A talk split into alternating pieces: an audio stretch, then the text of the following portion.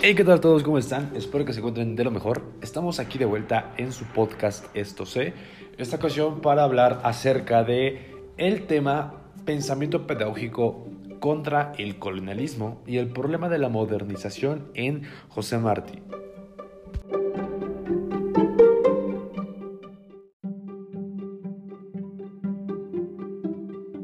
Muy bien, comenzamos el episodio con una frase icónica de este pensador educativo, José Martí, que dice, la educación es el arma más poderosa que puedes usar para cambiar al mundo. Una frase muy interesante y que si la analizamos tiene mucho sentido. Realmente la educación es la base de un país y si tienes un pueblo culto, el país tendrá vías de desarrollo. Primeramente vamos a hablar de quién, quién fue José Martí. Bueno, este fue un poeta político cubano, republicano democrático, ensayista, periodista y filósofo. Este fue fundador del Partido Revolucionario Cubano y organizador de la Guerra de Independencia de Cuba. Se le ha considerado el iniciador del modernismo, literario en Hispanoamérica. Ok, eh, es sencillo analizar a Martí en la esfera artística literaria. La grandeza de su estilo está en todo lo que produjo. Sin embargo, sus conceptos pedagógicos se encuentran dispersos y surgen en los lugares más inesperados, aun cuando se oculta la mayoría de las veces en la prensa, cartas personales o en sus discursos políticos, sus, sus prédicas sobre cuestiones de la enseñanza, del extraordinario contenido ético y revolucionario, constituye una herramienta en la formación de profesionales de la salud. Ok, como vemos, José Martí fue un político, fue un poeta, un, actor literario que encabezó un partido revolucionario de independencia en Cuba. Eh, sin embargo, como nos mencionan, sus conceptos pedagógicos no se encuentran por decirlo, tan a la, a la luz, o sea, tan claros están dispersos en diferentes trabajos que él entregó, eh, ya sea de prensa, en cartas de la enseñanza, cuestiones pedagógicas. Entonces, el hacer la recopilación de sus conceptos básicos en tanto a la educación fue un poco complicado.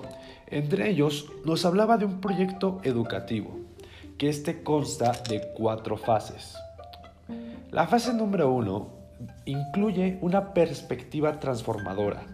Fase número 2, saber técnico, científico, estético, humanista y cívico. Fase número 3. Refleja los intereses teóricos y metodológicos del pensamiento liberal ilustrado, así como emancipador. Y fase número 4.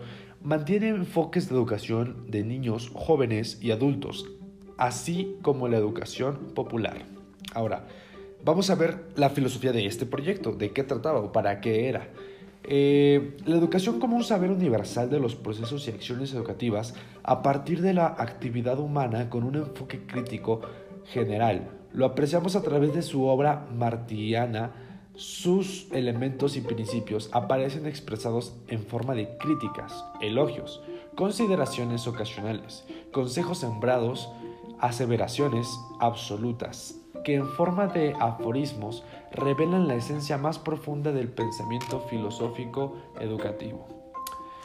Para José Martí, el profesor debía tener eh, una formación en valores, debía tener un vínculo con el estudiante a manera de que aprenda en libros y la vida práctica de sus alumnos eh, en actividades educativas entonces, él ya, sin tal vez sin acuñar el término, ya nos mencionaba algo de los, puede ser un precedente de lo que hoy conocemos como aprendizaje significativo. Él también mencionaba que debían conjugar los conocimientos de la teoría con la práctica, algo muy importante y que siempre se está repitiendo y parece que no lo entienden muchas personas, pero es muy importante el conjugar los teóricos con lo práctico, porque de esa manera vas a comprobar lo que estás aprendiendo. Ahora, vamos a hablar del movimiento del colonialismo. Se consideraba Martí contra del pensamiento colonizado, fuentes en el que bebían quienes supeditaban al colonialismo, lo ensalzaban o medraban con él. A inicios de 1891, en nuestra América, sostuvo que no eran tiempos para acostarse con un pañuelo a la cabeza, sino con las armas de almohada, como los varones de Juan Castellanos. Aludía con ello a la elegía de varones ilustres de Indias, que ese autor español escribió en honor de los conquistadores, lo que el revolucionario cubano subvirtió al citarla para animar con ella al espíritu de lucha necesario en contra de la herencia de la conquista. Ok, pues estamos viendo que en Cuba pues eh, también fue una colonia de Europa, entonces él como vemos montó un partido revolucionario en contra de la colonización, una disculpa.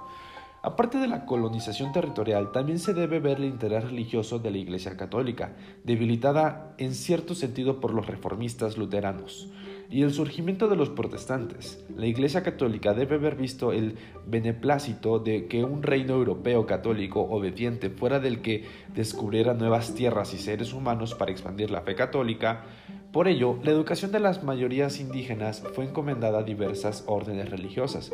Por ejemplo, a la Compañía de Jesús, su enseñanza elemental se confundía con su función catequista, y en los pocos colegios existentes el propósito era reclutar sus propios cuadros.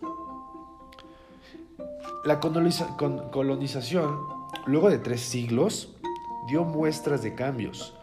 Estos obedecían principalmente a una asunción de una conciencia de clase social, con fuertes intereses políticos, económicos, por parte de aquellos a los que el sistema colonial no daba ninguna concesión, en otras palabras, los criollos. Ahora, muy bien, viendo ya el colonialismo, vamos a hablar acerca de la modernización. El filósofo alemán Martin Heidegger destacó que el fenómeno fundamental de la modernidad es la conquista del mundo como imagen. Sobre esta decía, y cito, la palabra imagen significa ahora la configuración de la producción representadora. En ella, el hombre lucha por alcanzar la posición en que puede llegar a ser aquel ente, en el que da medida a todo ente y pone todas las normas.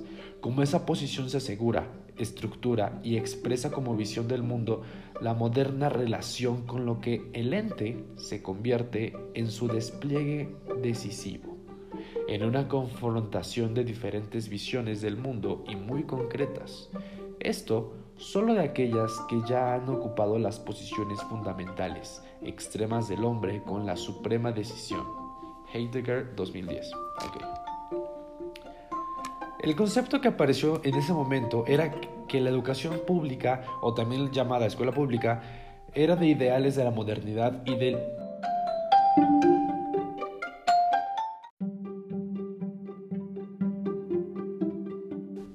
La escuela está en el centro de los ideales de la justicia, igualdad y la distribuidad del proyecto moderno de sociedad política. Ok, eh, por consiguiente, podemos hablar que gracias al neoliberalismo fue posible convertir la ideología y la práctica educativa a finales del siglo XX. Esto como propuesta de una cultura e, hegemonia, perdón, donde solo un grupo reducido de población debía recibir una educación de calidad. Cuestiones de magnitud que generaban desigualdades educativas, lo que no se busca erradicar o al menos practicar con menor actividad en este momento, buscando estrategias para su reducción que iba promoviendo en diferentes planes de acción. Pues bueno, como pudimos ver, en este mini podcast, este mini episodio acerca de eh, el conectivismo, el pensamiento pedagógico en contra del colonialismo y el problema de la modernización en José Martí, pues nos queda algo muy importante.